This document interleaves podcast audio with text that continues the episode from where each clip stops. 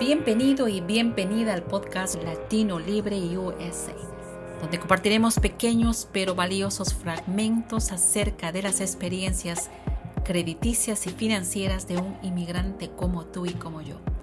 Compartiremos anécdotas y consejos de nuestra gente latina en Estados Unidos. Acomódate y disfruta de estas prácticas. Te recuerdo que Latino Libre USA es un podcast producido por Hispanic Solutions Group.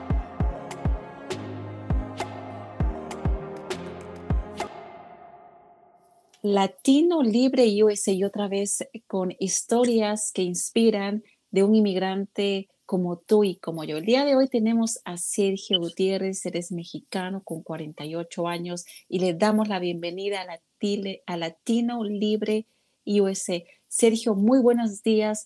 Gracias por tomarte el tiempo de compartir con nosotros tu historia como, como inmigrante. Cuéntanos, ¿quién es Sergio Gutiérrez?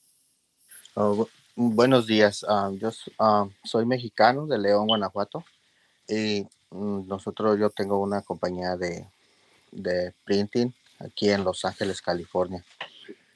Excelente.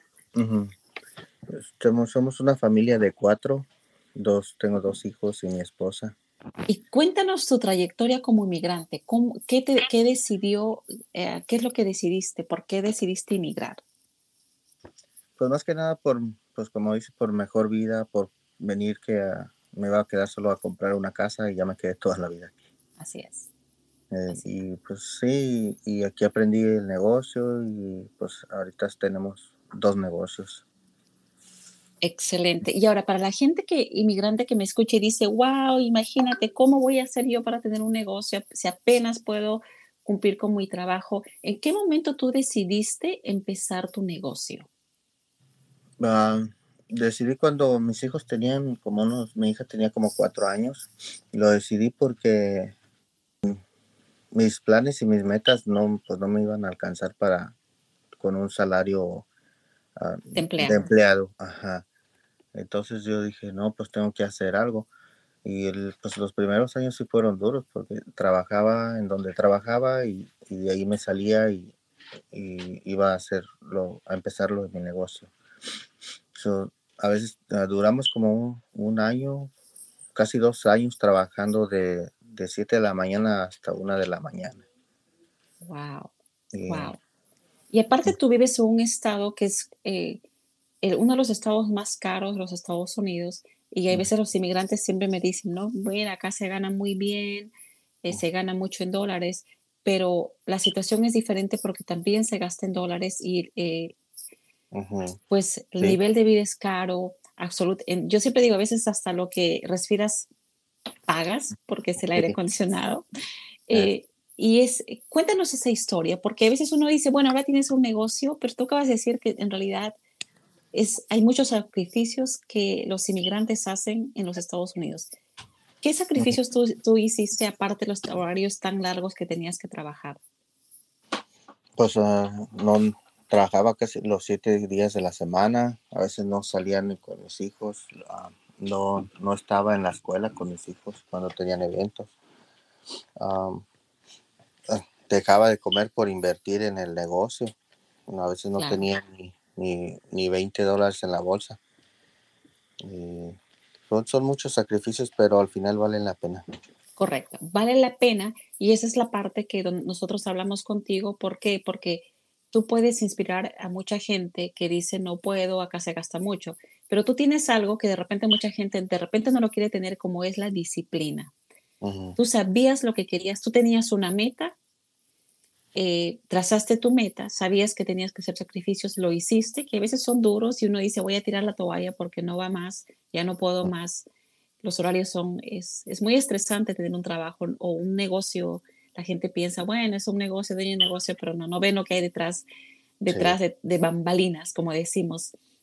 Eh, ¿En qué momento tú consideraste y consideras importante el crédito en los Estados Unidos?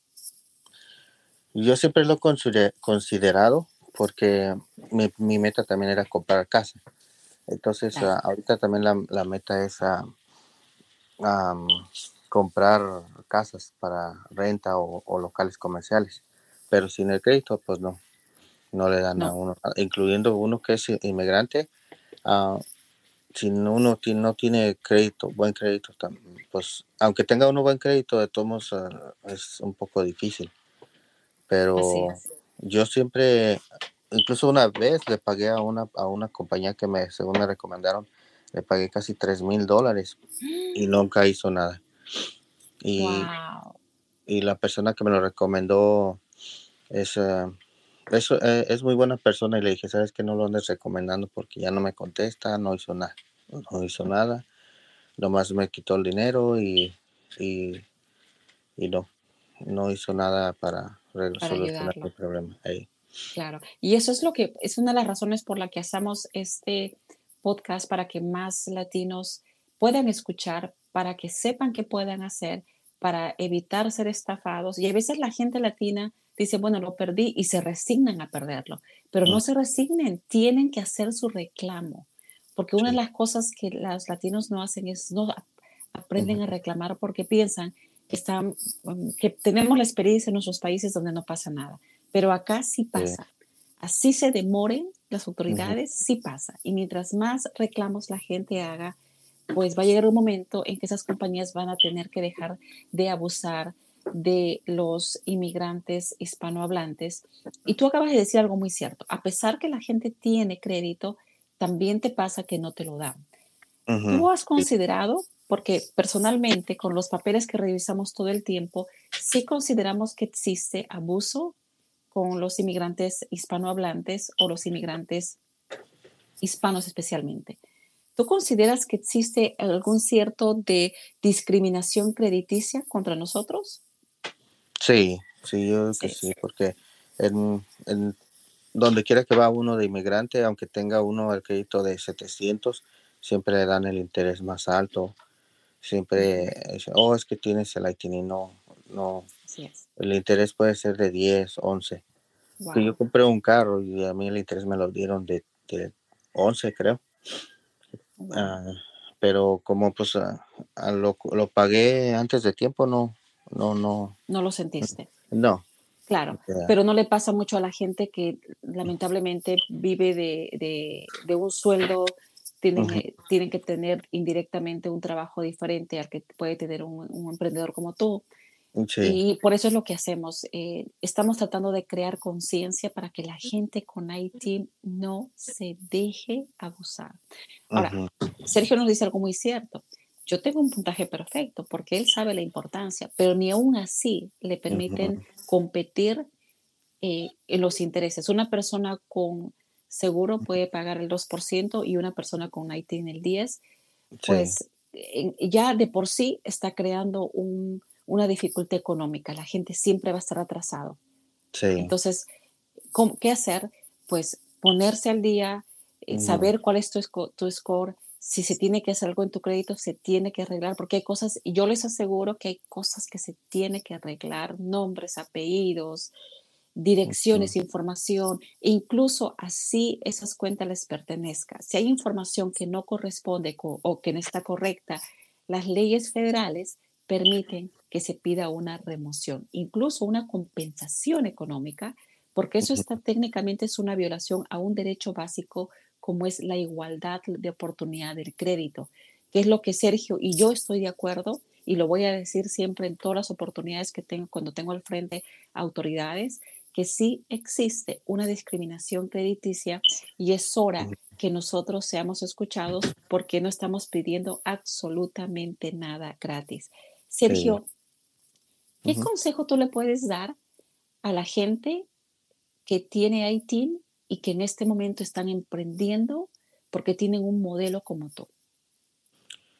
Ah, pues que trabajen duro, duro e, inteligentemente, ah, porque yo ah, he perdido mucho mm, dinero, tiempo, incluso en el primer negocio se nos quemó, tienen que aprender demasiado, a buscar de los que ya saben y y nunca darse por vencido, porque yo empecé el negocio, luego volví a regresar a trabajar a donde trabajaba porque no me funcionó, luego volví otra vez a intentarlo duré como tres, tres veces que lo intenté y ahorita ya desde la última vez ya no, ya no he parado.